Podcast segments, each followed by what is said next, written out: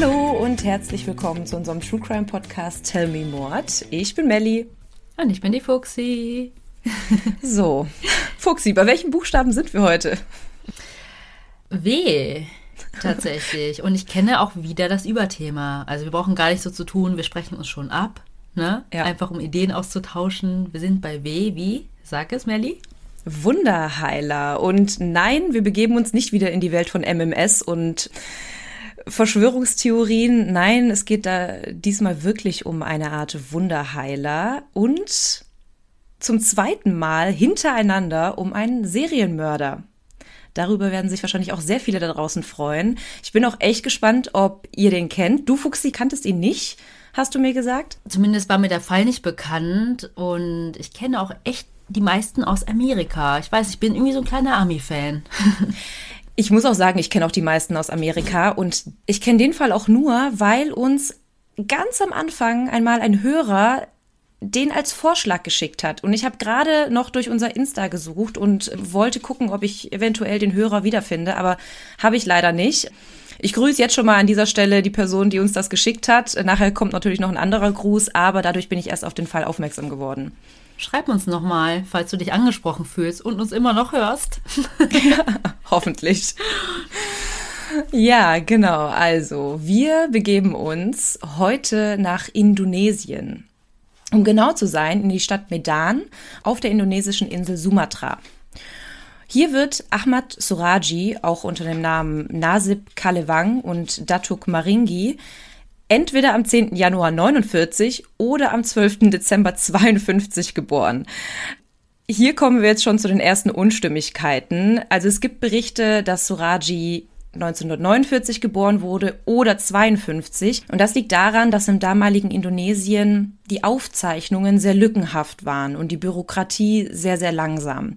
Und das ist ein Punkt, den erwähne ich jetzt direkt am Anfang, weil das sich den kompletten Fall durchzieht und Ahmad Soraji nur so seine ganzen Verbrechen begehen konnte. Mhm. Und ich kenne das tatsächlich sogar von meinem Vater. Er ist Ende der 60er Jahre in Bosnien geboren und bei ihm steht auch ein anderes Geburtsdatum auf seinem Ausweis, als er tatsächlich geboren wurde. Also das war gar nicht so unüblich, dass das mal bei so bürokratischem Hin und Her passieren konnte. Ja, bei meiner Mutter tatsächlich auch, richtig witzig. Ja? Echt? Ja, ja. Wir klein Aber mein Papa ist es, Aber mein Papa ist es einen Tag später. ja, also wie wir jetzt äh, gehört haben, ist das gar nicht unüblich und in Indonesien in den 50er Jahren auch nicht so unüblich. Und das zieht sich aber auch noch die nächsten Jahrzehnte hin. Und wann feiert dein Vater dann Geburtstag? also theoretisch an beiden Tagen so ein bisschen. Also mein Papa feiert eigentlich gar nicht so richtig Geburtstag. Ich gratuliere ihm einfach an beiden Tagen und meistens wird dann auch von einem in den nächsten Tag gefeiert. Wir Bosnier können gut feiern. Mhm. ja, Zurück zum Fall. Ahmad Sorajis Vater war Rinderzüchter, Bauer und lokaler Wunderheiler. Er war bekannt in der Gegend und konnte scheinbar allerlei Krankheiten heilen und auch Gebrechen lindern. Also kennt Soraji die Magie und Wunderheilung schon seit er ein kleiner Junge war. Aber ich würde sagen, später erzähle ich ein bisschen mehr zu dem Begriff. Erstmal weiter mit seiner Kindheit. Seine Mutter Sartik war Hausfrau und kümmerte sich um die Kinder. Was hier auch direkt zu erwähnen ist, ist, dass seine Mutter gläubige Muslimin war. Sie praktizierte allerdings den Islam, der auf Indonesien üblich war. Es ist nämlich so, dass sich der Islam in Indonesien stark von dem Islam unterscheidet, der in anderen muslimischen Ländern praktiziert wird. Weil in Indonesien besteht der Islam aus einer Mischung zwischen traditionellem Islam und den indonesischen Naturreligionen und magischen Riten. Obwohl Wunderheilung im Islam eigentlich komplett verboten ist, wurden Surajis Mutter und Vater ein Paar. Magst du uns vielleicht kurz abholen oder vielleicht kommt das auch später? Was ist mit Wunderheilung gemeint? Also Richtung Alternativmedizin oder dieses schamanische?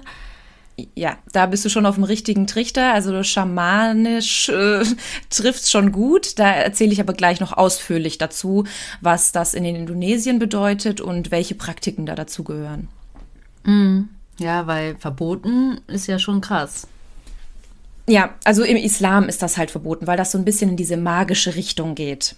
Mhm, mit so okay. Ritualen und magischen äh, Sprüchen und sowas. Aber wie gesagt, da kommen wir gleich dazu. Und wie gesagt, das ist auch nur in Ordnung für Surajis Mutter, weil es auch im Islam gewisse magische Aspekte und Riten gibt, aber das wird halt nicht als Magie bezeichnet. Und in Indonesien ist das aber mehr ausgeprägt.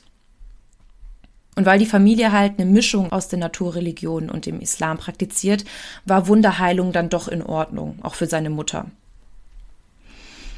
Surajis Vater war auch enorm wichtig für sein Leben und es gibt Berichte, dass Suraji ihm überall hingefolgt ist und sein Vater so eine Art Vorbild für den kleinen Suraji war. Aber gleichzeitig war seine Kindheit unglaublich brutal. Er wurde von seinem Vater geschlagen, physisch und psychisch missbraucht und seine Kindheit war eigentlich geprägt von Prügeln. Man kann also sagen, dass die Gefühle zu seinem Vater sehr ambivalent waren. Also einerseits hat er ihn bewundert, andererseits hat er sich sehr vor ihm gefürchtet. Und wir haben ja jetzt schon ein paar Mal gehört, dass viele Serienmörder als Kind missbraucht wurden und oftmals ein oder beide Elternteile gewalttätig gegenüber den Kindern waren.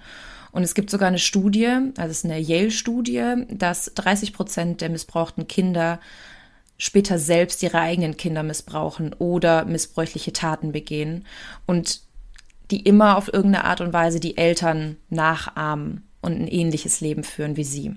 Hm. Wobei man ja meistens hofft oder denkt, dass man es gegenteilig machen möchte. Ja, ich glaube, das ist bei ganz vielen so der Fall, dass sie sagen, nee, ich möchte nicht so werden wie meine Eltern, aber irgendwo zieht sich das dann doch wie so ein roter Faden durch. Ich denke auch, dass er unterbewusst mit Sicherheit irgendwie die Anerkennung seines Vaters gesucht hat, um sich irgendwo vollständig zu fühlen. Hm. Also so oder so hatte sein Vater halt einen enormen Einfluss auf sein Leben, aber nicht nur der Missbrauch des Vaters machte ihm zu schaffen, sondern auch seine Gleichaltrigen. Denn Soraji wurde regelmäßig und lange als Kind gemobbt. Er war halt schon immer so ein bisschen dünner und schlachsiger als alle anderen und wirkte halt für viele ein bisschen schwächer und kränklicher als die anderen Kinder in seinem Alter, was bei ihm dann wahrscheinlich noch mehr zu einem geringen Selbstwertgefühl und Selbstbewusstsein führte. Er hatte dann halt auch wenig Freunde und wurde immer so ein bisschen ausgegrenzt. Die Beziehung zu seiner Mutter war zwar um einiges besser, aber trotzdem auch nicht sehr gut. Sie hat sich halt um Soraji und seine Geschwister kümmern müssen, ähm, um den Haushalt, auch mithelfen müssen, weil sein Vater war ja Viehzüchter und Bauer, auch dort auf den Feldern mithelfen müssen. Also war Soraji immer so ein bisschen allein. Seine Mutter war ja, wie gesagt, gläubige Muslima und wollte halt auch ihrem Sohn die Lehren des Islams näher bringen und wollte ihm auch vorschreiben, wen oder wie er heiraten sollte.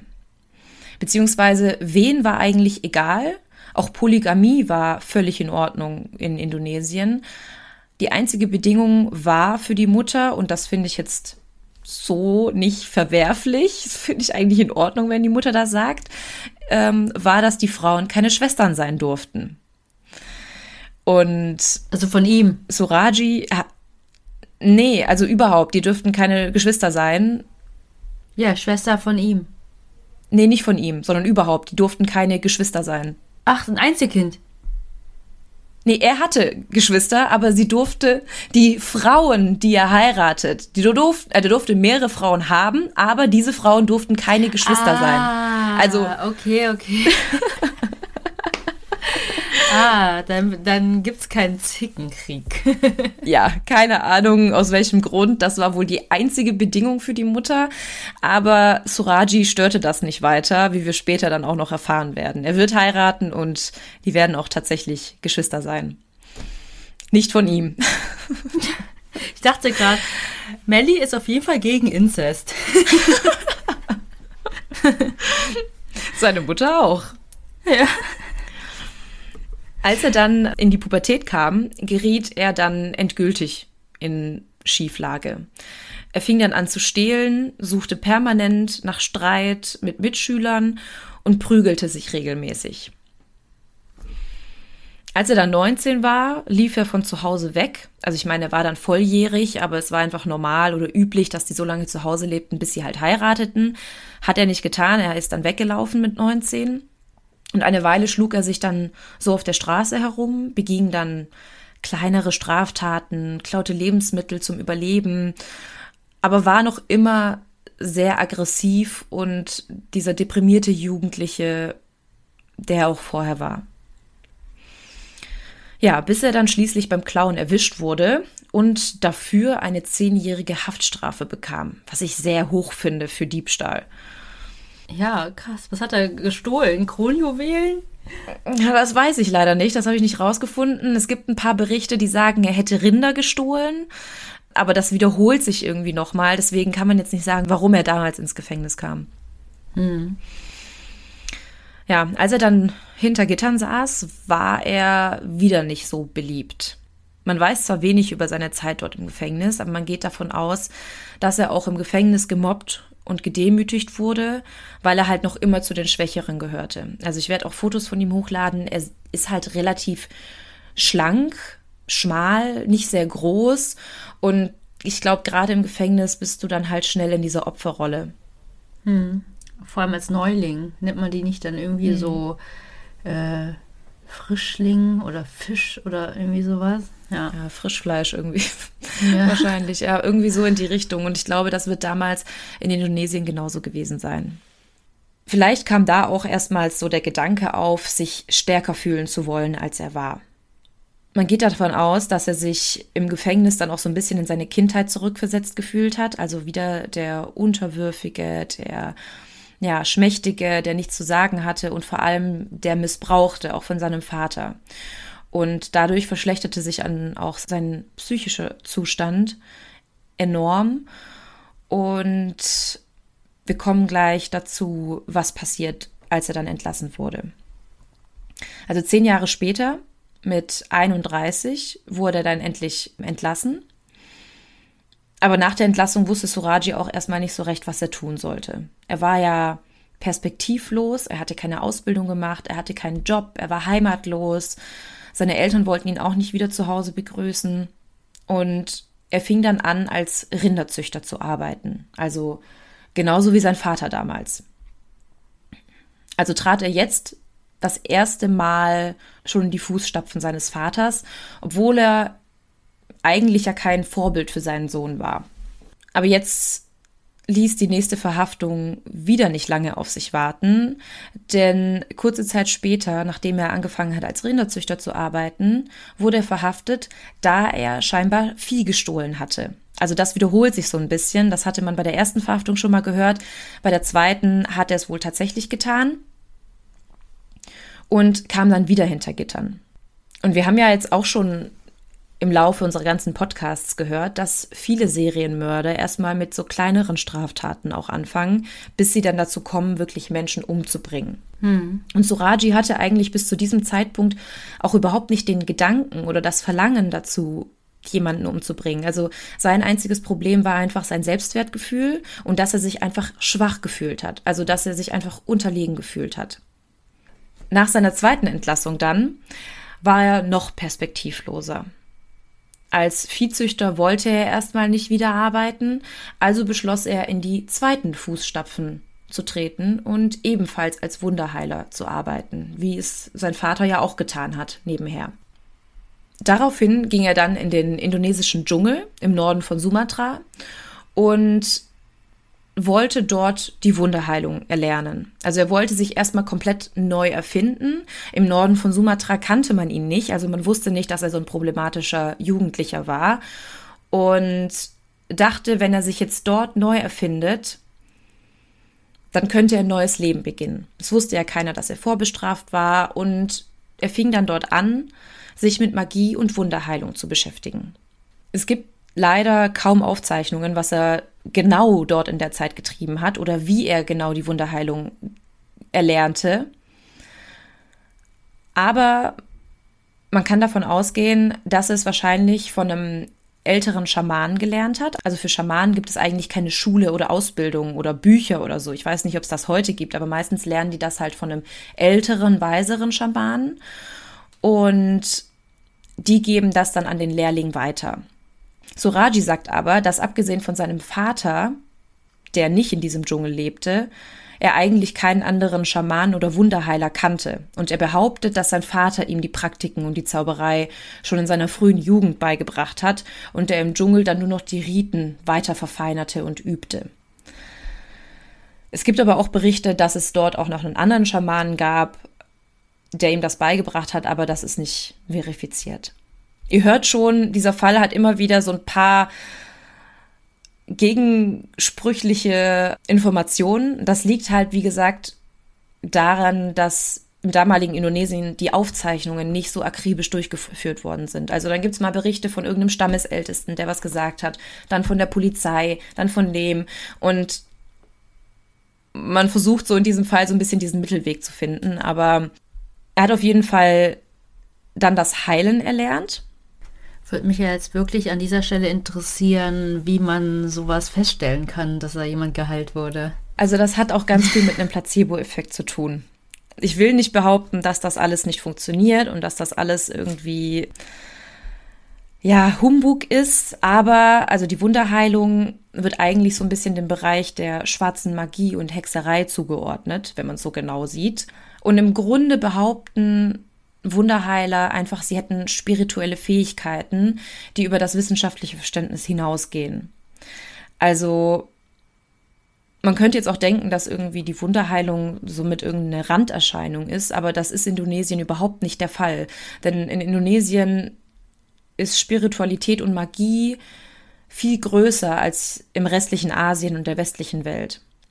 Also da ist es völlig normal, zu einem Schamanen zu gehen und nicht zu einem Arzt. Gerade in ländlicheren Regionen sind viele der Einwohner Bauern und haben entweder keine oder eine geringe Bildung erlebt und die kennen halt noch von ihren Eltern und Großeltern, dass sie zum Schamanen gegangen sind und gehen selbst auch zum Schamanen. Hm. Ja, und ich meine, wem es dann letztendlich hilft, der soll machen, was er möchte, ne? Auf jeden Fall. So ist es. Lieber so, als dass man irgendwelche giftigen Stoffe zu sich nehmen soll, wie bei unserer Kuhfolge. Ja, also giftige Stoffe nehmen die hier nicht zu sich. Es gibt zwar gewisse Tränke, die die Wunderheiler auch zusammenbrauen aus Kräutern und Co. Die sind aber wohl auf natürlicher Basis und sind nicht schädlich. Wunderheiler sollen scheinbar auch Dürren oder Plagen vertreiben können. Die machen auch Regentänze ähm, oder so Zaubersprüche, damit sich irgendwer in irgendwen verliebt. Also so, so Liebestränke und sind aber auch so ein bisschen so eine Art wie so ein Psychologe. Also die sind auch dafür da, dass die Leute einfach zu denen hingehen und mit denen sprechen. Und dann machen die irgendwelche Rituale mit denen und das hilft den Menschen dann auch. Diese Wunderheiler nennen sich in Indonesien auch Dukuns und die Dukuns behaupten auch Naturgeister beschwören zu können. Also gerade die Naturgeister sind dafür da, Menschen beim Bewältigen von Problemen und Krankheiten zu helfen. Und gerade viele Frauen nutzen die Hilfe von Dukuns. Zum Beispiel, wenn es Probleme in der Ehe gibt oder sie wollen, dass sich ein Mann in sie verliebt oder wenn sie irgendwie Schwierigkeiten haben, Kinder zu bekommen, also mit Fruchtbarkeit und so. Und oft ist das ja auch so eine Kopfsache, dass wenn sich halt dann deine Einstellung dazu ändert und du glaubst daran, dass sich was verändert, dann verändert sich auch was. Hm. Schamanen behaupten aber auch, dass sie Energie und Naturgeister kanalisieren könnten und sie damit halt den Menschen helfen und sie heilen können. Und wie gesagt, der Glaube an Wunderheilung war im Indonesien der 70er und 80er Jahre völlig normal. Also bis zu einem gewissen Punkt haben sogar alle irgendwie daran geglaubt, egal ob reich oder arm. Sogar heute sind Schamanen noch immer sehr beliebt in Indonesien. Und in manchen Regionen sind sie sogar auf einer Ebene mit normalen Ärzten. Zum Schamanismus gehören auch zum Beispiel Akupunktur, Massagetherapien und manche Schamanen sind sogar Hebammen. Und der Grundgedanke in Indonesien ist so, dass es einfach gewisse Menschen gibt, die von Natur aus spiritueller veranlagt sind als andere. Also viele Menschen erkennen scheinbar schon früh, dass sie sich von Natur aus mit den Geistern verbunden fühlen und werden dann oft schon von Kindesbeinen an von einem Dukun geführt und angelernt. Das ist ein bisschen wie so eine Religion auch, oder? Mm. Aber ich kenne das bei uns aus dem Buddhismus, dass man auch als Familie, so ein. Nee, also es ist nicht so richtig wie eine Religion, aber es gehört einfach mit zu allen Religionen dort dazu. Also es gibt dort auch diese Naturreligionen, die bestehen auch aus einer Mischung zwischen Buddhismus, Hinduismus, Islam und überall sind halt so gewisse magische Riten auch mit dabei und diese magischen Riten werden dann halt von den Schamanen durchgeführt. Und das gehört so ein bisschen zu jeder Religion. Deswegen ist es in Indonesien halt so weit verbreitet, weil es von arm bis reich, von Bauer bis Arzt, also jeder glaubt irgendwie auf eine gewisse Art und Weise an diese Schamanen und an diese Wunderheilung und Massagetherapien und so. Und das ist ja heute auch noch so. Es ist einfach so eine ganzheitliche Art und Weise, daran zu gehen. Ich habe mich damit so ein bisschen beschäftigt. Also gerade so diese Akupunktur- und Massagetherapien, das hilft ja auch scheinbar vielen Leuten. Aber es gibt auch so ein, zwei Rituale, wie zum Beispiel, dann wird da, wenn irgendwer eine Krankheit hat, wird ein schwarzes Huhn genommen, neben den Kopf gehalten, dann wird durch einen Zauberspruch die Krankheit auf das Huhn transferiert und dann wird das Huhn im Endeffekt getötet und damit ist die Krankheit dann weg. Also so Sachen gibt es dann natürlich auch bei den Schamanen. Äh, da muss man sich jetzt drüber streiten, ob das irgendwem hilft, keine Ahnung. Aber die machen im Grunde alles. Also wie gesagt, manche sind sogar Hebammen oder helfen Frauen beim Kinderkriegen, wenn sie unfruchtbar sind oder machen denen irgendwelche Tränke, die helfen sollen. Und das sind dann nur Männer, die Schamanen? Hauptsächlich, ja. Es gibt auch Frauen, aber es ist hauptsächlich tatsächlich Männer. Und es bekommt auch jeder Schamane eine andere Ausbildung. Also es gibt gar nicht so den einen Schamanismus, sondern jeder praktiziert so eine andere Art und Weise. Die einen sind eher in Richtung Meditation und Fasten und Mantra-Sprechgesänge unterwegs und die anderen machen dann halt wirklich solche magischen Riten wie mit dem Huhn. Bei allen ist es aber so, dass die häufig während dieser magischen Riten spezielle Kräuter und Getränke zu sich nehmen, die irgendwie so das magische Potenzial entfalten sollen. Ja, jetzt ganz viel zur Wunderheilung. Wie gesagt, man weiß heute nicht, wie Surajis Ausbildung genau ablief. Er behauptet, wie gesagt, er hätte es von seinem Vater gelernt. Man weiß nur, dass er dann anfing, als Schamane zu arbeiten. Beziehungsweise nach seiner Ausbildung im Dschungel kehrte er dann nach Medan zurück, also wo er aufgewachsen ist und lebte, und fing dort an, wieder als Viehbauer zu arbeiten. Die Arbeit als Viehbauer trug auch dazu bei, dass er sehr große Flächen an Land besaß, was später bei seinen Morden auch eine große Rolle spielen wird. Aber er wollte sich auch als Wunderheiler etablieren. Also fing er dann klein an und bot den ganzen Bauern aus der Gegend seine Heilkünste an. Also er ging dann halt ins Dorf und erzählte, dass er das gelernt hätte und jetzt machen könnte und wer möchte, kann halt kostenlos sich von ihm erstmal beraten lassen und dann guckt man halt weiter. Es hat aber echt nicht lang gedauert. Da hatte er sich schon einen richtig guten Ruf aufgebaut. Also jeder in der Gegend kannte ihn plötzlich als Heiler und wollte sich von ihm helfen lassen. Hier war auch wieder jede Gesellschaftsschicht vertreten, also von Geschäftsleuten zu Politikern sogar und kleinen Bauern war alles dabei. Alle verließen sich irgendwie auf seinen Rat. Ja, der kleine problematische Junge wurde plötzlich zu einem respektablen Mann und wurde in der Gesellschaft angesehen. Also alles, was er sich so ein bisschen gewünscht hatte früher. Die Menschen dort kannten ihn eigentlich noch als aggressiven Jugendlichen und als Dieb, aber sie glaubten alle, dass er sich im Gefängnis verändert hätte.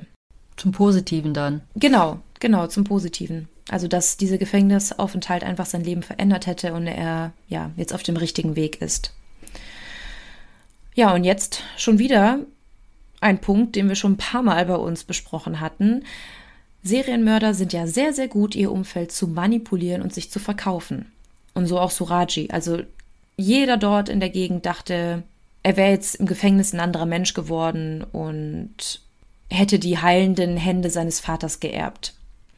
Man weiß aber nicht, ob Suraji auch selbst so richtig an seine Kräfte glaubte oder ob das für ihn alles nur so eine Art Trick war, um an Geld zu kommen. Er hat ja vorher durch seine anderen Diebstähle und Tricks es nicht geschafft, an Geld zu gelangen und vielleicht dachte er so irgendwie legal erfolgreich zu werden. Aber nichtsdestotrotz konnte er sein ganzes Umfeld davon überzeugen, dass er die Mächte besaß. Und wie wir ja auch schon oft zu Serienmördern gesagt haben, hatte er augenscheinlich einfach ein ganz normales Privatleben.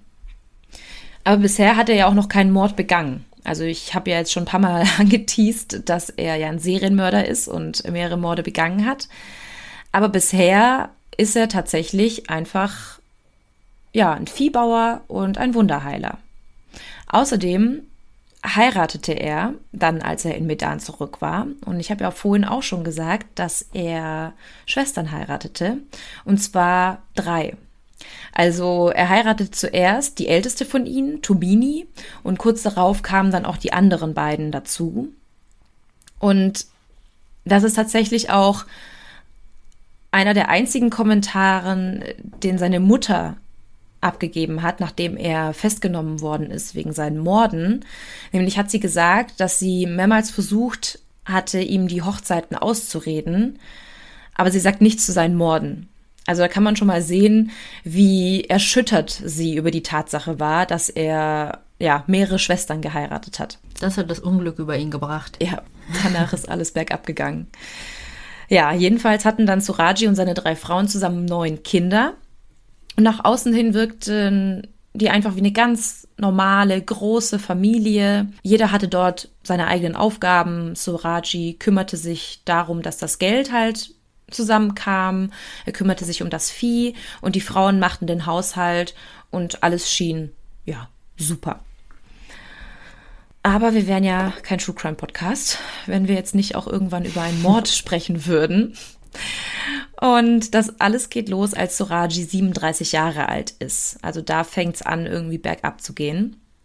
Und zwar befinden wir uns im Jahr 1986. Und jetzt geschieht etwas, das aus heutiger Sicht der Knackpunkt für seine Morde war. Und zwar hatte er einen Traum, aber nicht, ja, so einen ganz normalen, einfachen Traum, sondern laut Suraji einen der realistischsten Träume seines Lebens. Im Traum sprach sein Vater zu ihm.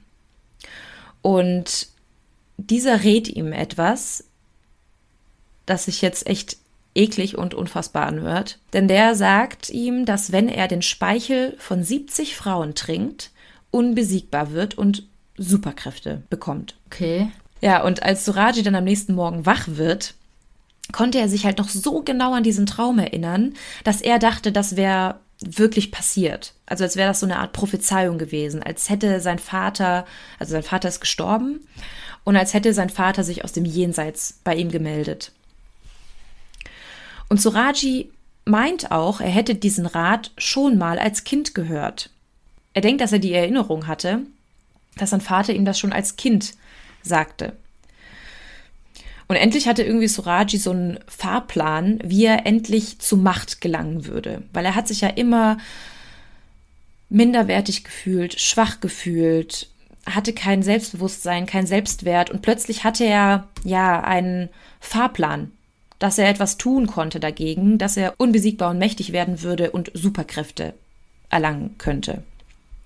Und oft sind auch so zwanghafte Ziele auch ein Zeichen von sehr tiefer Unsicherheit und vor allem die Tatsache, dass er den Rat von seinem Vater im Traum bekommen hat. Also obwohl der Vater ihn misshandelte und eigentlich kein gutes Vorbild war, trat Suraji dennoch in seine Fußstapfen und will jetzt auch zwanghaft den Rat seines Vaters ausführen.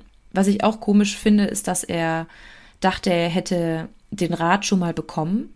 Aber wir haben ja jetzt auch schon oft genug gehört, dass Erinnerungen häufig verfälscht werden. Also es kann gut sein, dass der Vater ihm tatsächlich schon mal den Rat gegeben hat und die Erinnerung dann durch den Traum wieder zum Vorschein kam. Aber es ist genauso möglich, dass die Erinnerung auch erst in dem Moment entstanden ist, hm. weil das ja immer sehr subjektiv ist. Aber egal, ob das jetzt eine Erinnerung war oder das erst in dem Moment entstanden ist, Surajis Vater rat ihm ja nur, den Speichel zu trinken. Er hat ihm nicht geraten, die Frauen umzubringen. Also alles, was er jetzt danach tat, war seine eigene Entscheidung. Hm. Und wir reden hier von Speichel und nicht von hm, Blut, ne? Ja. ja, vielleicht dachte er, wenn er die Frauen fragen würde, kann ich deinen Speichel haben, dann würden sowieso alle Nein sagen. Ich weiß es ja nicht. Hm. Ja, also den Traum hatte er 86, da war er ja Ende 30. Und ich habe ja vorhin schon gesagt, dass viele seiner Kunden Frauen waren. Und er beschloss dann, diese Situation auszunutzen. Ihm war es auch egal, was das für eine Frau war. Also er hatte jetzt keinen Opfertypus oder ja, dick, dünn, blond, brünett. Es war ihm im Grunde egal. Es, ja, es musste einfach eine Frau sein. Und die kamen ja dann zu ihm in der Hoffnung, dass er ihnen helfen würde. Also viele waren eifersüchtige Ehefrauen, die wollten, dass er ihre Männer mit irgendeinem Zauber belegt oder sie wollten Beziehungstipps haben oder Tipps, wie sie schwanger werden würden. Aber es kamen tatsächlich sogar Sexarbeiterinnen zu ihm in der Hoffnung, er hätte einen Rat, wie sie mehr Kunden bekommen könnten. Hm, also waren es auch nicht nur kranke Frauen, nee. ne, sondern auch einfach Leute, die mit ihm sprechen genau, wollten. Genau, genau, das ist es. Also es ist im Grunde, er war nicht nur Heiler, sondern er war auch so eine Art Therapeut für die Frauen. Und die Frauen vertrauten ihm auch, weil in der Gegend hatte er einen sehr, sehr guten Ruf. Also er war bekannt als Wunderheiler. Und diese Heilung und dieser übernatürliche Teil der Kultur ist ja tief verwurzelt. Deswegen war es für die völlig klar, dass sie, bevor sie zu einem Arzt gehen, erstmal zu einem Wunderheiler gehen würden. Ich kann mir aber auch vorstellen, dass die auch etwas günstiger waren als ein Medizin studierter Arzt. Ja, oder? zu dem Preis kommen wir jetzt gleich. So günstig war Soraji dann doch nicht. Ja, aber jetzt erstmal dazu, wie hat er die Frauen überhaupt umgebracht? Also wie ist das dazu gekommen und was war sein Modus operandi? Also sein Ziel war ja, den Speichel von 70 Frauen in sich aufzunehmen. Und Suraji hatte aber die Angst, dass es zu lange dauern würde, auf normalem Weg an den Speichel zu kommen. Also das war der einzige Punkt, weshalb er gesagt hat, okay, ich muss sie umbringen, ansonsten komme ich da nicht ran. Also wie eben gesagt, wahrscheinlich hatte er einfach Angst, dass alle Nein sagen würden und der legal da gar nicht rankommt. Ich glaube, es kommt darauf an, wie viel das ist, oder? Nee, wie viel war ihm eigentlich egal. Es musste einfach der Speichel von 70 Frauen sein. Also wenn die Frauen tot sind, dann kommt da ja, glaube ich, auch nicht mehr so viel Speichel bei rum.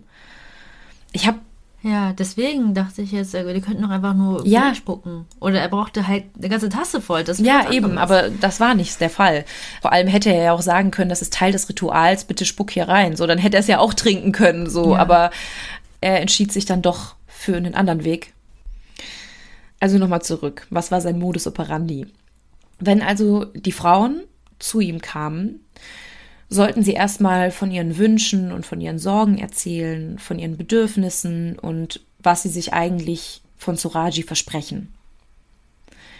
Und jetzt kommen wir auch zu Sorajis Preis, weil das finde ich irgendwie noch absurder. Denn bevor er begann, die Frauen zu heilen oder das Ritual durchzuführen, berechnete er ihnen circa zwei bis 400 Dollar und erst als er das Geld in den Händen hielt, begann dann der Zauber. Also erst dann hat er dann mit dem Ritual gestartet. Das ist ja echt nicht wenig Geld, vor allem dort nochmal, ne? Mhm, also umgerechnet 200 bis 400 Dollar. In der Währung natürlich anders, aber finde ich schon auch sehr viel. Hm. Ja, er war halt dann nicht nur Mörder, der Superkräfte wollte, sondern er war auch noch gierig und bestahl seine Opfer vorher, als sie noch lebten. Was ich halt echt irgendwie bizarr finde. Er hätte ja auch danach einfach das Geld an sich nehmen können, aber er hat sich's vorher geben lassen. Nachdem er dann bezahlt wurde, führte er seine Opfer oder Klienten in dem Moment noch in ein leeres Zuckerrohrfeld. Und wie ich ja vorhin schon gesagt habe, besitzt Suraji sehr viel Land aufgrund seiner Viehzucht und es fiel auch niemanden auf, wenn er dort mit den Frauen hinging. Er hatte dann meistens an der Stelle dann schon ein Loch vorbereitet, etwa 60 bis 90 Zentimeter tief, und dort sollte dann das Heilungsritual beginnen. Manchmal hat er dann sogar die Frauen gezwungen, mit ihm zusammen das Loch zu graben, weil er sagt, das wäre Teil der Heilung. Und der Zauber würde dann besser wirken, aber ich glaube, er war einfach nur zu faul, das vorher vorzubereiten. Und er war ja auch so schmächtig. Mm. Nee, aber ich habe tatsächlich gerade dran gedacht, dass das so meine absolute Horrorvorstellung ist, wenn jemand mich dazu bringt, mein eigenes Grab zu schaufeln. Ja. Stell dir das mal vor. Und ich finde das halt auch so krass, weil die zu ihm kommen, um nach Hilfe zu suchen und er diese Situation einfach komplett ausnutzt. Also wie gesagt, die graben dann dieses Loch. Er bindet dann die Hände und Füße zusammen und bittet die Klientinnen, sich mit ausgestreckten Beinen zu setzen und gräbt sie dann bis zur Hüfte in die Erde ein. Also quasi sitzend mit ausgestreckten Beinen, die Arme noch oben, bis zur Hüfte werden die dann eingegraben. Und ich finde die ganze Situation, also wie du gerade schon gesagt hast, Horrorvorstellung, dein eigenes Grab zu schaufeln. Aber ich finde, das fängt ja schon viel früher an. Die gehen da mit einem Fremden auf ein einsames Feld, der steckt dich dann in ein Loch, fesselt dich und gräbt dich dann bis zur Hüfte ein. Also ich finde irgendwie so diese ganze Vorstellung total strange. Aber er hatte halt einfach auch einen guten Ruf im Dorf und alle sagten, er wird dir helfen. Da haben die wahrscheinlich nicht groß drüber nachgedacht, sondern haben einfach seinem Rat und seinem Ritual gefolgt. Ja, die Frauen blieben dann also ruhig, die saßen an diesem Loch und dann nähert er sich von hinten den Frauen und erwürgt sie mit einem Kabel. Manchmal auch mit den bloßen Händen, aber meistens ist es ein Kabel, weil es einfacher ist für ihn. Und dann holt er sich den Speichel. Ja, das kommt ja durchs Wirken dann auch, oder? Ja, ich denke, da wird sich auf jeden Fall was an Speichel sammeln. Wie er sich den genau geholt hat, da gibt es verschiedene Informationen. Also es gibt die eine Variante, wie du gerade schon gesagt hast, dass er das in ein Gefäß füllt und dann später trinkt. Aber was wahrscheinlicher ist und was auch in vielen Quellen so weitergegeben worden ist, ist, dass er es direkt aus ihren Mündern zu sich nimmt. Also, dass er quasi den Kopf so dreht, dass der Speichel hinausläuft und er es quasi aus dem Mund leckt. Ja. Wenn er dann an den Speichel gelangt ist, also wenn er den Speichel dann bekommen hat, gräbt er die Frauen wieder aus, zieht ihnen die Kleider aus, nimmt ihnen die Wertsachen weg, damit die Körper schneller verwesen und vergräbt sie dann endgültig. Dabei muss der Kopf laut Suraji, Richtung seines Hauses gedreht sein, weil das scheinbar die mächtigen Geister in seine Richtung lenken würde, um ihn dann noch stärker zu machen. Also man hört hier die ganze Zeit raus, er will einfach stark sein, er will Superkräfte haben und das wirklich um jeden Preis. Aber weiß denn keiner, wo die Frauen hingegangen sind und sie sind dann einfach vermisst oder wie läuft das? Da kommen wir jetzt auch gleich dazu warum er das überhaupt so lange machen konnte, weil seine ganze Mordserie geht insgesamt elf Jahre lang. Und man hört jetzt ja so ein bisschen raus, dass Suraji aus dieser Prophezeiung ja noch mehr rausholt, als sie am Anfang war. Der Vater hat ihm ja nur gesagt, er solle den Speichel von 70 Frauen trinken. Was Suraji jetzt aber tut und so ein bisschen alles noch weiter aufbauscht, um halt mehr Kraft zu bekommen, ist die Frauen zu töten und sie in Richtung seines Hauses zu vergraben, weil das ja scheinbar noch mehr Energie gibt. Und das finde ich halt auch so ein bisschen strange, weil er jetzt wirklich in dieser Mordlust unterwegs ist, was ja vorher überhaupt nicht der Fall war, sondern dieser Traum war der Knackpunkt und nach diesem Traum ist er in diese Mordlust verfallen. Es gibt aber auch Quellen, die berichten, dass vielleicht sogar Drogen schuld gewesen sein könnten, dass er wirklich glaubte, was in dem Traum passiert ist. Also es war damals in Indonesien gar nicht ungewöhnlich, wenn jemand Drogen konsumierte. Das waren dann aber nicht nur Opium oder Marihuana, sondern es wurde auch ein bestimmter Alkohol zu sich genommen und der hieß Lapan. Und der besteht aus ganz vielen verschiedenen Spirituosen, also aus Weinen, aus Kräutern. Das wird alles zusammengemischt und dieser Alkohol kann zu Halluzinationen führen. Und es gibt halt Berichte, dass Suraji auch diesen Alkohol getrunken hat und er aus diesem Grund auch immer häufiger Halluzinationen bekommen hatte. Ein anderer Punkt ist, dass man auch nicht weiß, ob er nicht vielleicht sogar unter einer psychischen Krankheit litt, weil er wurde nie psychologisch untersucht. Also man kann ja auch denken, dass er nur an diese Rituale glaubte, weil er eine psychische Krankheit hatte oder halt diese Halluzination von dem Alkohol bekommen hat. Man weiß es aber nicht. Also man kann nicht schlussendlich sagen, woran es lag, dass Soraji plötzlich so in diesem Wahn war und warum er diese Prophezeiung so unbedingt erfüllen wollte. Aber, wie ich ja eben schon gesagt habe, nach diesem Modus operandi mordete er elf Jahre lang weiter. Und du hast ja vorhin auch schon gefragt, wie er es geschafft hat, dass ihn niemand verdächtigte und warum auch keiner wusste, wo die Frauen zu ihrem Verschwinden waren. Das liegt einmal daran, dass auch die Regierung kein Interesse daran hatte, die vermissten Fälle aufzudecken.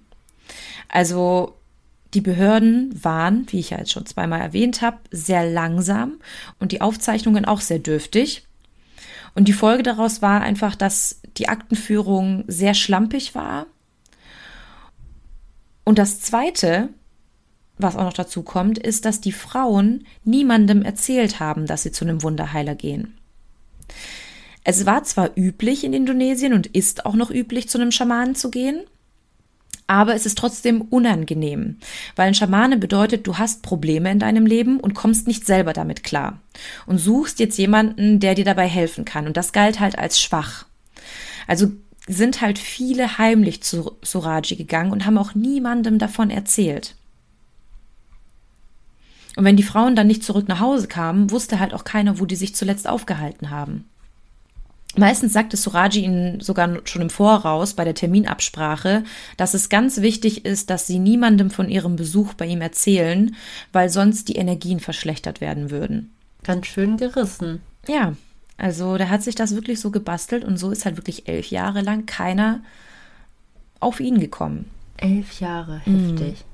Und vor allem hat er durch diese Terminabsprachen und Vorgespräche schon oft von den Frauen erfahren, ob die eine Familie besessen haben oder irgendwie besonders schwach waren. Also ob die verschwinden konnten und es jemand bemerkte oder ob die sich wehren würden.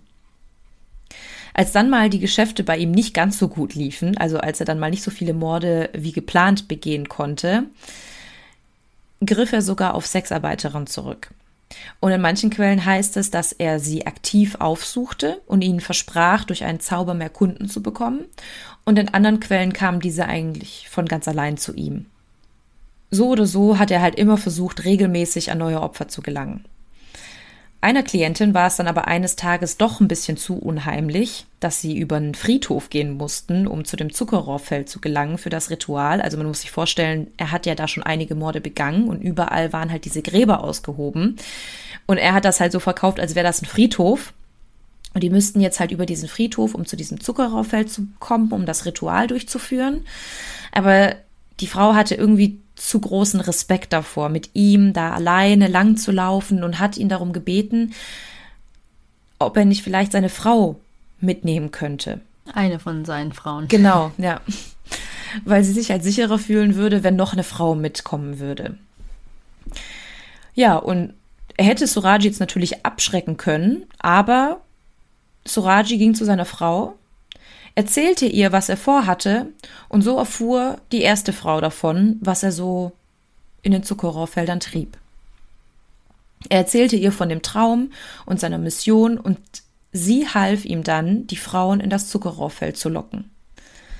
Aber es blieb nicht mal dabei, dass er das nur einer Frau erzählte, sondern im Laufe der Zeit erfuhren alle drei Schwestern oder Ehefrauen, wie man es auch nennen möchte, von den Morden. Und die verheimlichten tatsächlich bis zum Schluss, dass er die Frauen ermordete. Die erste Frau Tomini begleitete dann irgendwann die Opfer wirklich routinemäßig zu den Löchern. Sie holte die an der Haustür ab, sagte, okay, das Ritual geht los, dann haben die das Vorgespräch, Suraji und die Klientin und anschließend ging sie dann zu dritt zum Loch auf dem Zuckerrohrfeld. Und viele Frauen waren einfach dann schon im Vorhinein beruhigt, dass noch eine Frau dabei war. Und die anderen beiden Frauen begleiteten die Opfer zwar nie zu den Löchern, aber sie machten im Dorf Werbung für ihn. Und sie sahen ja auch die Frauen kommen und nie wieder gehen. Also sie wussten auch, was da vor sich ging.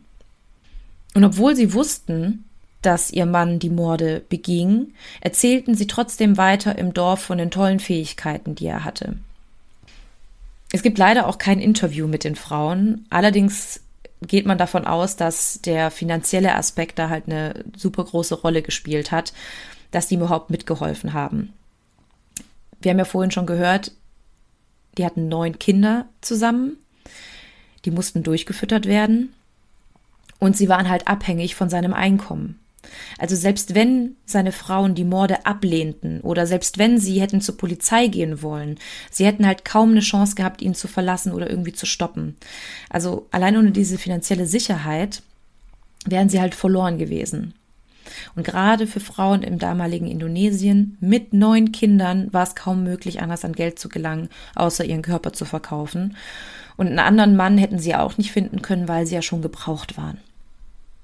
Also denkt man, dass die Frauen halt so eingeschüchtert waren von Suraji und der Angst, verlassen zu werden, dass sie halt deshalb nichts sagten. Das glaubt man halt. Man konnte nicht direkt mit denen sprechen. Nee, also wie gesagt, es gibt kein Interview mit denen, aber die wurden später angeklagt. Also die wurden schon befragt, aber zu dieser privaten Situation haben die so genau halt nichts gesagt. Aber jetzt kommen wir mal dazu, wie Surajis Morde dann schlussendlich aufgeflogen sind und wie er gefasst wurde. Und wie viele das waren. Mhm. Wie viele er zum Schluss umgebracht hat. Das, das habe ich ja noch gar nicht gesagt, stimmt. Mhm. Ja, nach elf Jahren. Ja. Ich habe hier ja auch nicht einen Mord einzeln behandelt. Das hat auch einen guten Grund, weil so genau gar nicht weiß, wen er alles umgebracht hat. Also er konnte sich dann auch später überhaupt nicht an die Namen erinnern. Dazu kommen wir jetzt aber gleich. Das ist quasi nur aus Rekonstruktionen entstanden, was da passiert ist. Also wir sind jetzt im Jahr 1997, um genau zu sein, am 24.04.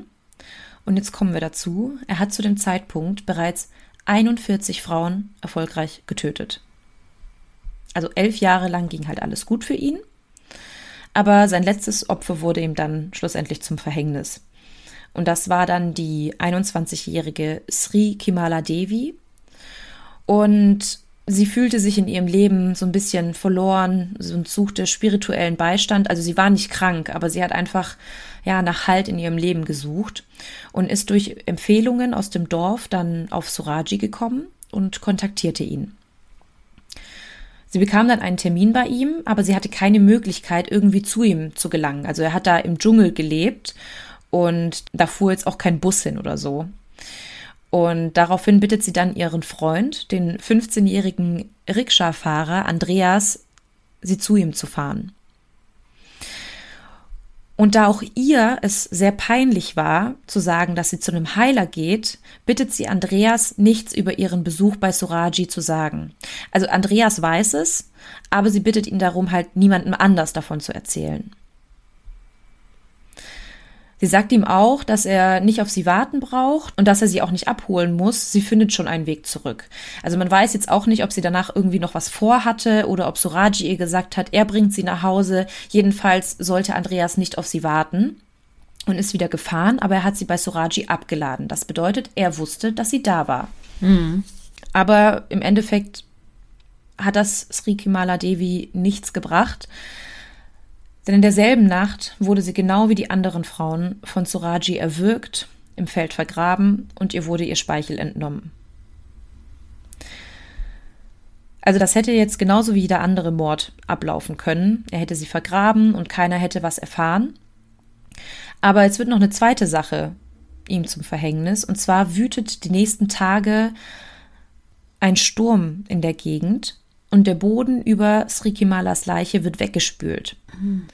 Als dann ein Bauer wenige Tage später auf der Suche nach Unkraut als Futter für seine Tiere am Feld vorbeikommt, entdeckt er da einen Hügel, der irgendwie merkwürdig aussieht und irgendwie seltsam fehl am Platz erscheint. Daraufhin nähert er sich dem Erdhügel und entdeckt dabei Srikimalas Leiche, beziehungsweise er ist sich noch nicht ganz sicher, was er da entdeckt hat, denn er geht dann daraufhin direkt wieder und berichtet dem Dorfoberhaupt Sugito über seine Entdeckung. Später wurde dann eine Gruppe von Männern aus dem Dorf beauftragt, den Ort zu untersuchen. Dort gruben sie und stießen mit einem Stock in den Hügel, worauf sie sich direkt übergeben mussten, da ein sehr starker Verwesungsgeruch in der Luft lag. Sie meldeten dann ihrem Vorgesetzten den Geruch, der wiederum meldete das dem Militär. Da sich der Fundort aber mitten auf einem Feld befand, das von Viehzüchtern umgeben ist, also da haben mehrere Viehzüchter gelebt, wurde das Militär durch die Meldung nicht sofort beunruhigt. Weil das hätte ja auch ein totes Tier gewesen sein können, was dort vergraben wurde. Stattdessen rieten sie dann dem Dorf weiter zu graben und zu sehen, was sie dort finden würden. Gegen 19 Uhr begann dann eine Gruppe von Dorfbewohnern, bestehend aus sechs Männern, auf Sugitos Anweisung mit dem Ausheben des Hügels. Und der Geruch soll wohl so schlimm gewesen sein, dass sie sehr lange brauchten, um das Grab auszuheben, da sich die Dorfbewohner jedes Mal entfernen mussten, weil der Geruch immer schlimmer wurde. Bald entdeckten sie dann aber tatsächlich die Leiche einer nackten, verwesenden Frau. Und als die Sonne endlich aufging am nächsten Tag, war die Polizei dann auch endlich vor Ort. Hm. Ich wollte schon fragen, die Männer, die da auf der Suche waren oder danach forschen sollten, waren keine Polizisten, nee, ne? Nee, das waren Dorfbewohner, die halt beauftragt wurden. Also man muss sich das vorstellen, das war der Dorfälteste, sowas wie der Bürgermeister. Und die nächste Polizeistation war einfach auch zu weit entfernt. Die Straßen waren nicht gut genug und für einen Verdacht kommt die Polizei da nicht hin. Also es hätte ja auch tatsächlich einfach nur ein Rind sein können, was vergraben wurde. Und ja, dann tuckert die Polizei die halbe Nacht da an, nur um verwesendes Rind dort zu entdecken. Deswegen mussten sie sich halt wirklich sicher sein, dass es sich um Mensch handelt. Ja, und als dann die Polizei endlich da ist, haben sich auch schon etliche Schaulustige um die Fundstelle versammelt und alle konnten die Leiche sehen und tatsächlich konnten sie auch direkt Leute als Srikimala Devi identifizieren. Und ihre Familie wurde dann daraufhin mit der schrecklichen Nachricht konfrontiert. Und als sie davon erfuhren, waren sie natürlich am Boden zerstört. Also sie wussten nicht, wo ihre Tochter war. Die sagte, sie würde nur kleine Besorgungen machen und würde dann später am Abend wieder zurückkommen, aber sie kehrte halt nie zurück. Also sie hat ihnen auch nicht erzählt, dass sie zu dem Wunderheiler ging. Erst als dann Andreas, der Rikscha-Fahrer, von ihrem Tod erfuhr, konnte er der Familie und der Polizei berichten, dass er sie zu Surajis Haus gebracht hatte und dass Suraji sie zuletzt lebend gesehen haben musste. Die Polizei reagierte dann auch sofort auf die Information und besuchte Surajis Haus. Aber der bestritt am Anfang, komplett irgendwas mit dem Mord an ihr zu tun zu haben.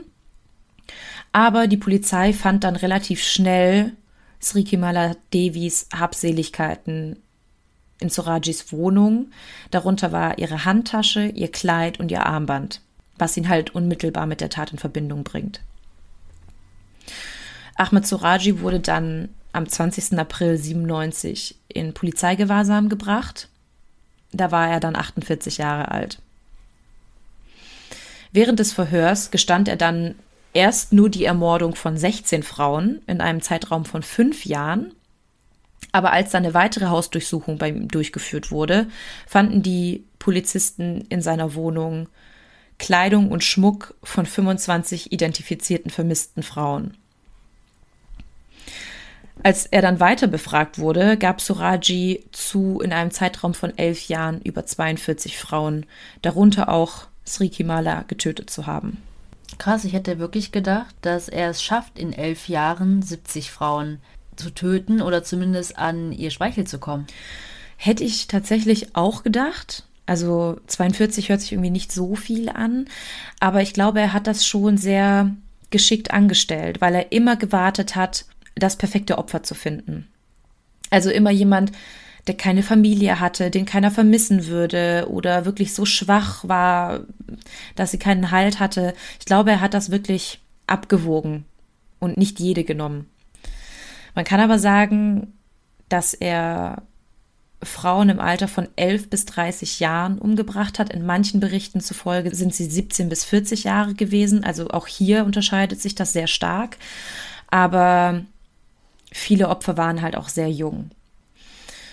Und die wurden alle nun mal nicht gefunden, weil es vielen einfach zu peinlich war zu sagen, dass sie sich Soraji anvertrauten.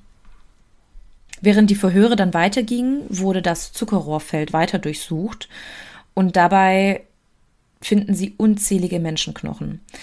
Und deswegen ist es auch gar nicht so sicher, ob er tatsächlich nur 42 Opfer umgebracht hat, denn es sind so viele Knochen, dass man die eigentlich zu mehr als 42 Opfer zusammenbauen könnte, sage ich mal. Und ein weiteres Indiz ist auch dafür, dass im Zeitraum von seinen Morden über 80 Frauen in der Gegend als vermisst gemeldet wurden. Und das ist eine ländliche Gegend. Dort leben jetzt nicht Unmengen an Leute. Das ist jetzt nicht eine Großstadt, wo jetzt 80 Leute normal sein könnten, wobei ich 80 schon sehr viel finde, sondern das ist wirklich ländlich. Und dass die alle einfach so verschwunden sind, ja, ist schwierig zu glauben. Deswegen gehen halt viele davon aus, dass es tatsächlich über 42 waren, aber er hat nun mal nur diese 42 gestanden. Hm. Nach seinem Geständnis stellte Soraji sogar die Taten mit Schaufensterpuppen am Originalschauplatz nach. Und das wurde dann sogar im Fernsehen mit der ganzen Nation geteilt. Das ist aber irgendwie bei vielen asiatischen Ländern so, dass die Täter das rekonstruieren müssten und dann auch Kameraleute dabei sind. Das war doch auch bei diesem einen Fall der Deutschen, die da auf einer Insel von dem einen auf Drogen vergewaltigt und umgebracht wurde. in Thailand? Die kam sogar aus meiner Heimatstadt. Ja, ja, ja, ja. Thailand. Ja, krass. Nee, für mich hörte sich das irgendwie so absurd an, aber jetzt, wo du sagst, fällt es mir auch ein, ja.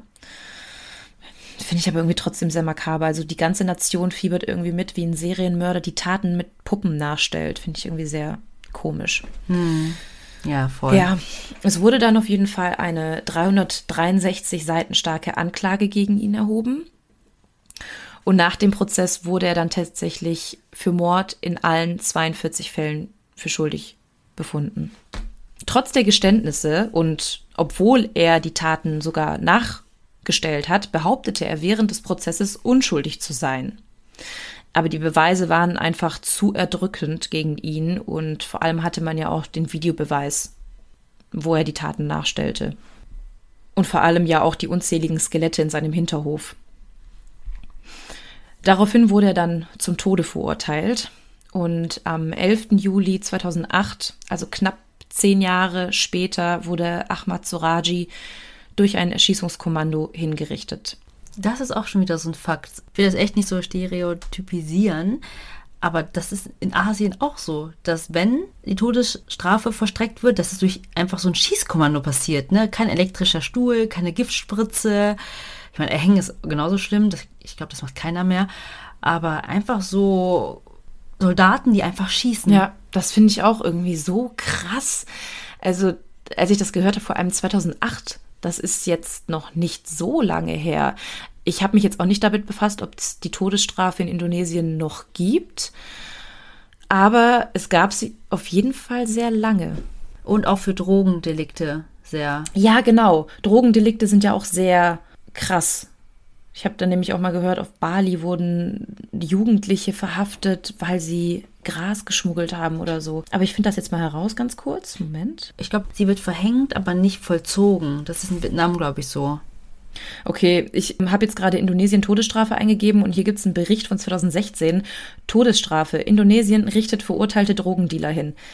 Also so wie ich das jetzt hier sehe. Warte. Ich bin heute Morgen aufgewacht und habe, ich komme nicht mal auf das Land, irgendeinen Bericht gelesen, dass ein Brite wegen ein bisschen, ein paar Milliliter CBD-Oil, ähm, jetzt im Gefängnis sitzt. Echt jetzt? Mhm. Krass. In, ich glaube, es war bei eher ähm, Nahe Osten. Ich finde jetzt hier nichts irgendwie. Also es sieht so aus, als gäbe es die noch. Todesstrafe Indonesien. Hier. 20.05.2019 Franzose wegen Drogenschmuggel zum Tode verurteilt. 2019. Ja, das habe ich auch noch gefunden. Ja, sie wird immer noch angewendet, steht hier bei Wikipedia. Ja. Ich kann das irgendwie gar nicht glauben. es immer noch solche Länder gibt, ne? Hier Vietnam steht aber auch angewendet. Ja, ich bin hier gerade auf der Wikipedia-Seite zur Todesstrafe. Hier steht, äh, welche Länder quasi die Todesstrafe noch haben. Das sind auch mehr, als ich dachte. Okay, krass. Und die ist in Indonesien noch nicht abgeschafft. Ja, doch, hier steht auch Amnesty International Indonesien ähm, 2020. Todesstrafe trotz Corona-Pandemie, hunderte Hinrichtungen im Jahr 2020. Die gibt's noch. Okay, crazy.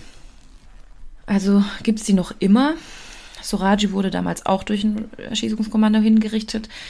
Und auch seine drei Frauen wurden vor Gericht gebracht und wegen Beihilfe zum Mord angeklagt. Seine erste und älteste Frau Tumini wurde auch als Komplizin zum Tode durch ein Erschießungskommando verurteilt, aber sie hat später einen Berufungsgesuch gewonnen und ihre Strafe wurde dann in lebenslange Haft umgewandelt. Und die beiden anderen Frauen wurden auch zu lebenslanger Haft verurteilt, aber ich habe gelesen, dass die auch freigelassen wurden. Also die hatten dann auch wieder ein Berufungsgesuch und die sind mittlerweile frei. Und die armen neuen Kinder. Ja, Die werden wahrscheinlich in ein Waisenhaus gegeben worden sein. Ja, das war's auch zu Ahmad Suraji, unserem indonesischen Serienmörder.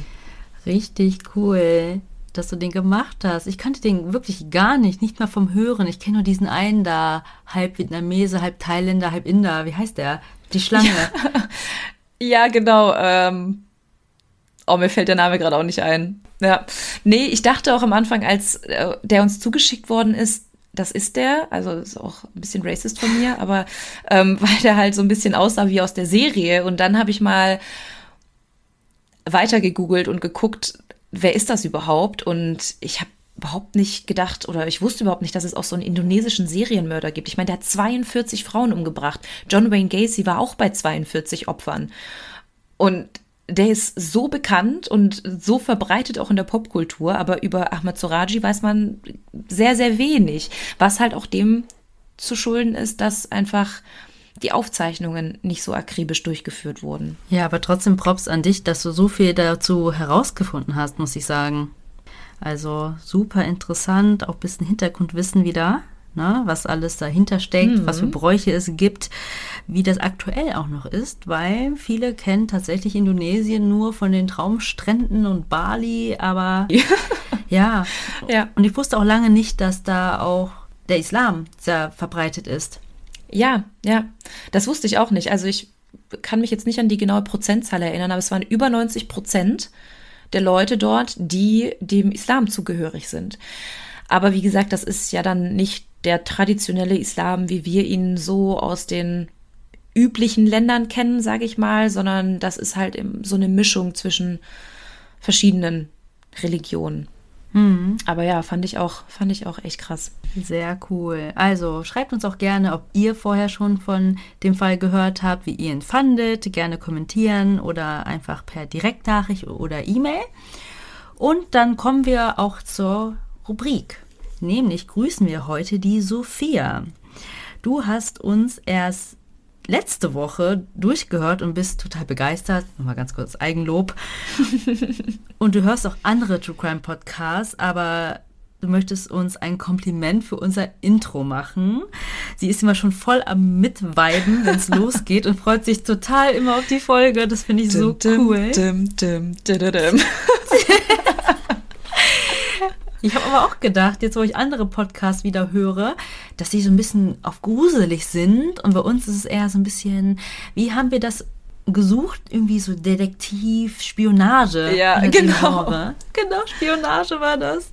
Mega cool freut uns total. Ich kann mich noch ganz genau erinnern an unsere Session, wie wir nach Intro-Musik gesucht haben. Wir hatten, glaube ich, keine Ahnung, 10, 15 verschiedene Songs zur Auswahl und sind am Ende bei dem hängen geblieben. Wir haben gesagt, da bleiben die Leute hängen. Damit kriegen wir sie. Das ist catchy. Damit kriegen wir sie. Und dann der Gong. Ein bisschen asiatisch noch. Das musste auch rein und durfte nicht fehlen. Also Sophia, liebe Grüße an dich und immer cool zu hören, wenn uns jemand direkt durchsuchtet. Und dann kommen wir auch jetzt zur alten Leier. Also, wenn ihr Fallvorschläge habt, Ideen, Anregungen, was auch immer, schreibt uns gerne bei Instagram. Da heißen wir Me More Podcast. Oder eine E-Mail für die, die kein Instagram haben, tellmemodpodcast at gmail.com. Abonniert uns überall, wo ihr könnt, in euren Podcast-Playern. Gebt uns einen Daumen hoch. Bewertet uns, wo ihr könnt. Schreibt gerne eine Rezension auf Apple Podcast. Das würde uns total helfen. Und wenn ihr uns noch anders unterstützen möchtet, könnt ihr uns gerne einen Kaffee ausgeben. Das könnt ihr bei Kofi machen. Den Link zu Kofi findet ihr in den Show Notes. Ja, das war's für heute und dann bleibt uns nur noch zu sagen, was wir immer sagen. Wir hoffen, ihr Lust auf mehr bekommen. Oder more Mord und bis zur nächsten Woche. Tschüss.